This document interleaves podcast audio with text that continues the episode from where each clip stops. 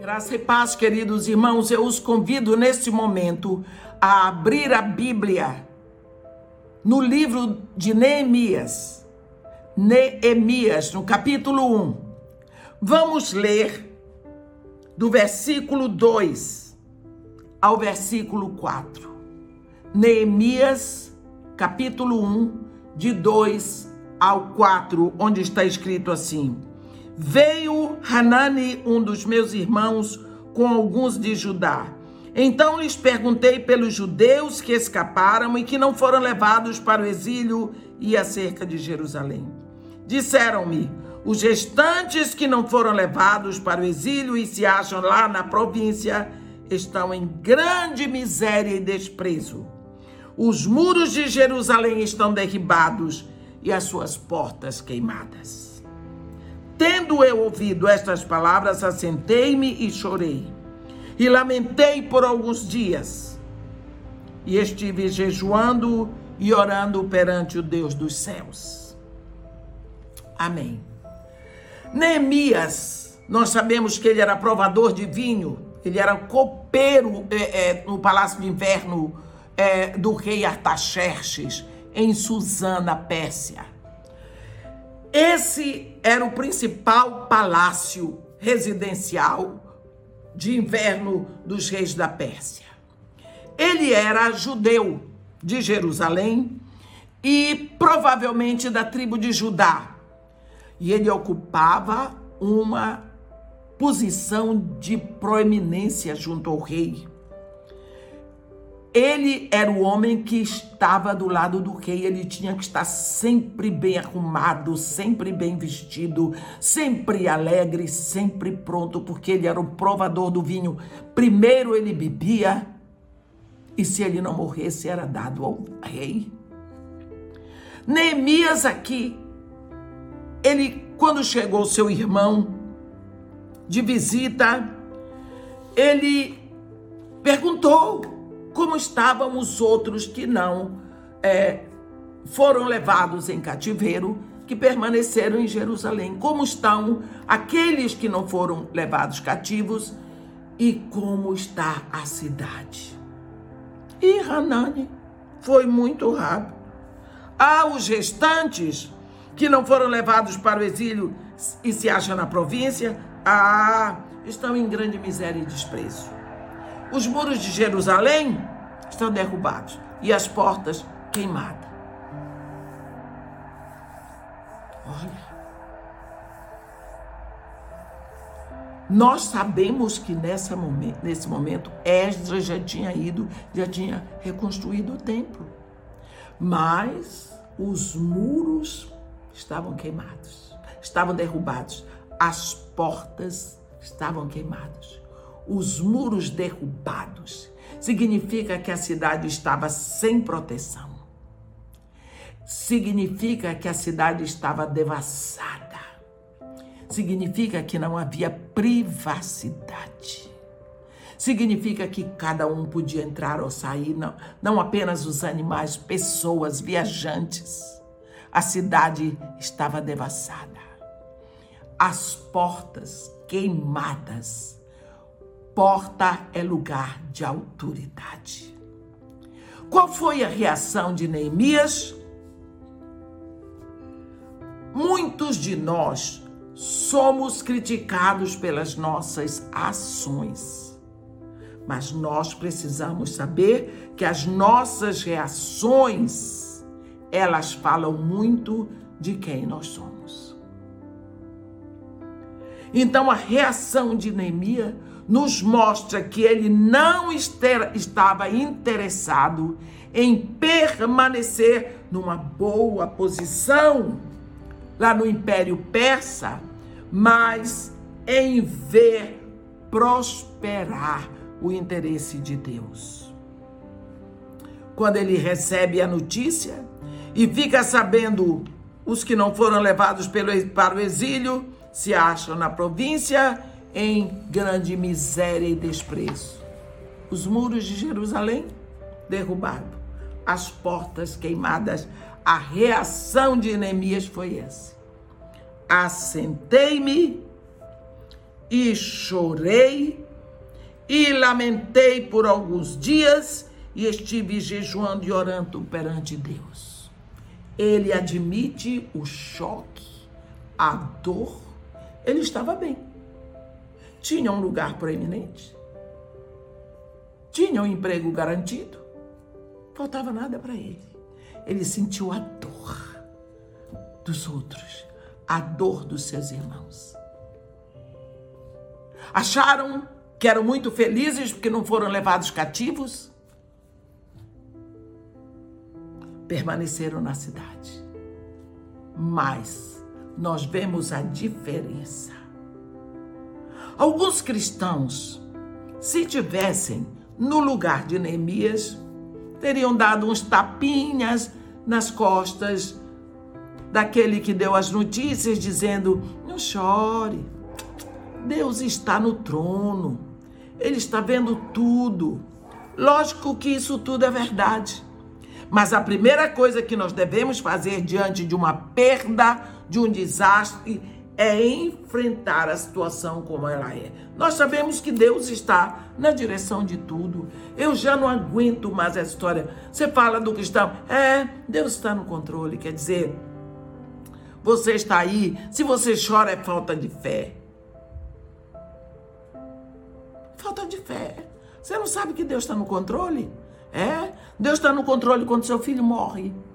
Deus está no controle quando você perde o emprego. Deus toma o controle quando você toma um pontapé e você cai e quebra o nariz. Deus está no controle. E, por causa, e você não chora. E você não sofre. A Bíblia diz: chorai com os que choram. E com os que se alegram, cantai louvores. Quem criou emoções em nós foi Deus. Né? Então, nós vamos, nós fazemos parte de um grupo de pessoas que têm que sentir a dor, do, dor dos outros. Se nós não sentimos a dor daqueles irmãos que ficaram para trás, a assolação da cidade onde nascemos. Nós somos mentirosos.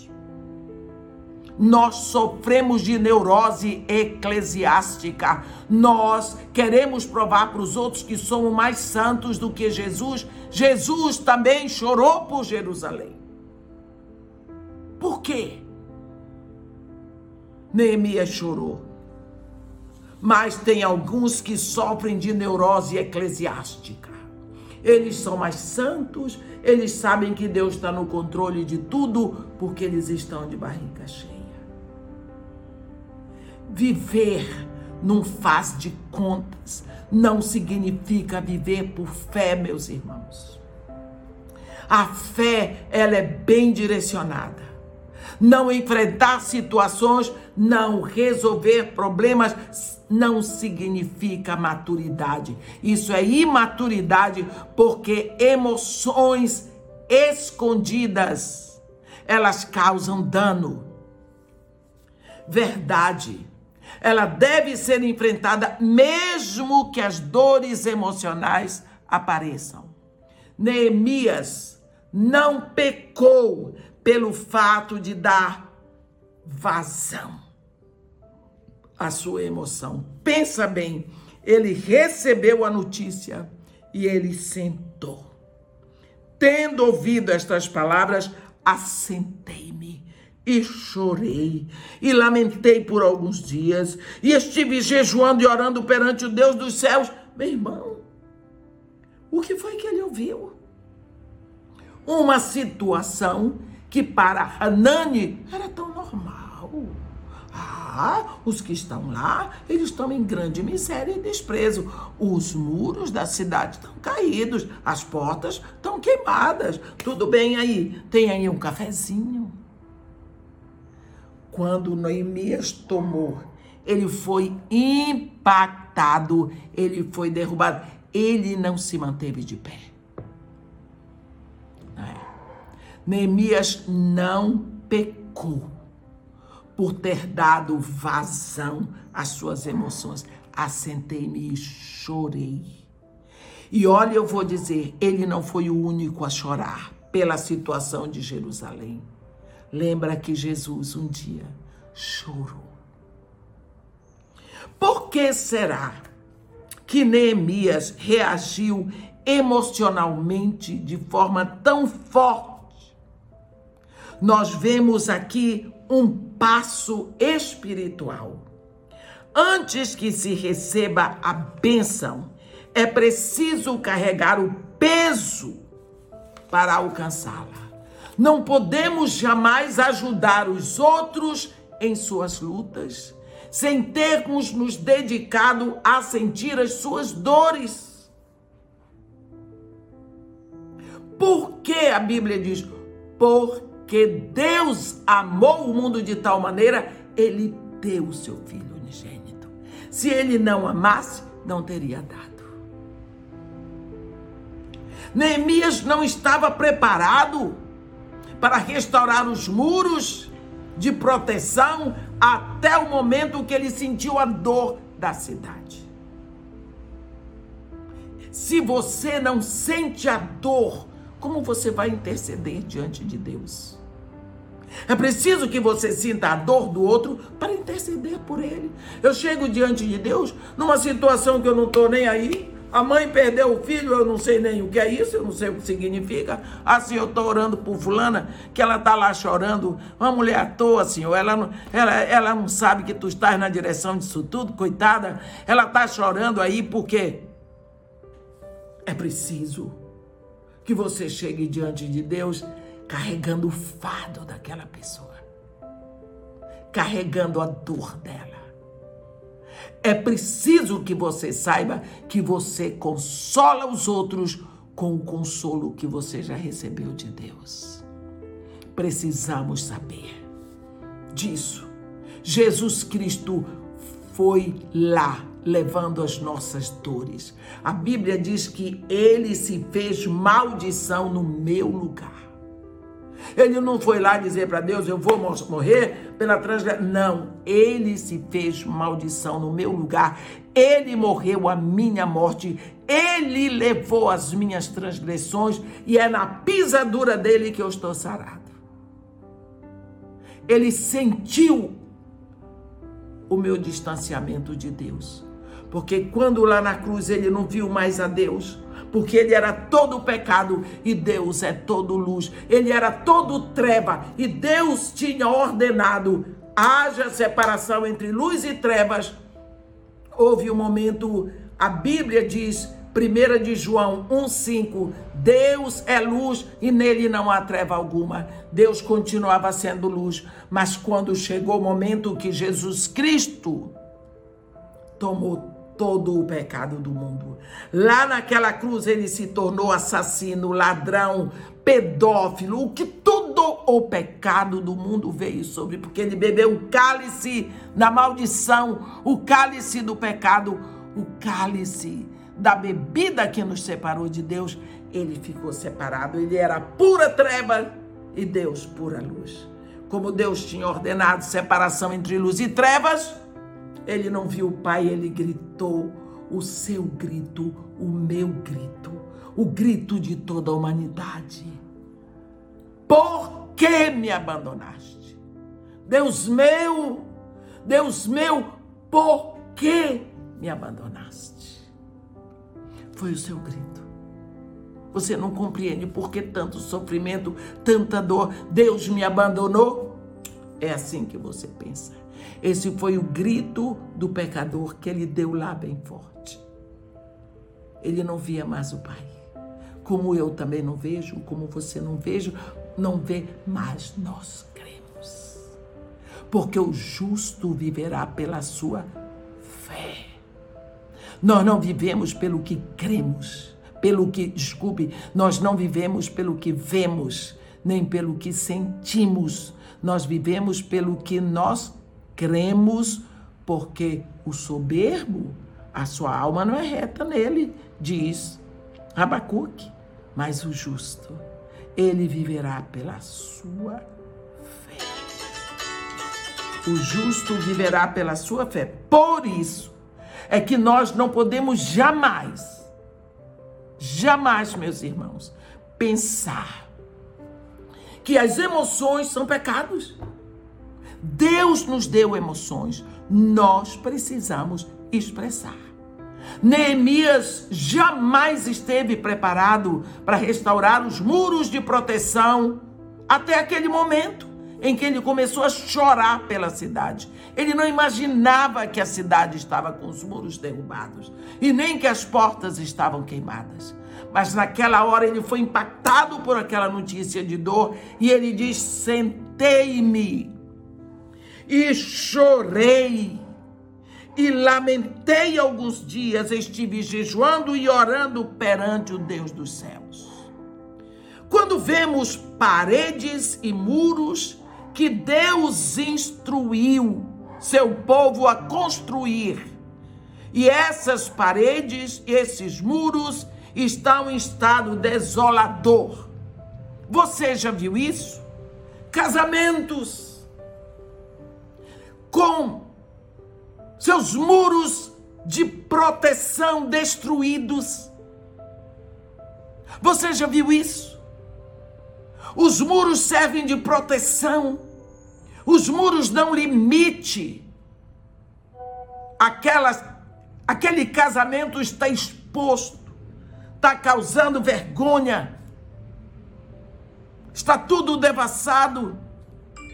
Vida familiar com os muros arruinados, a proteção está demolida. Como você se sente? Neemias colocou as coisas em primeiro lugar.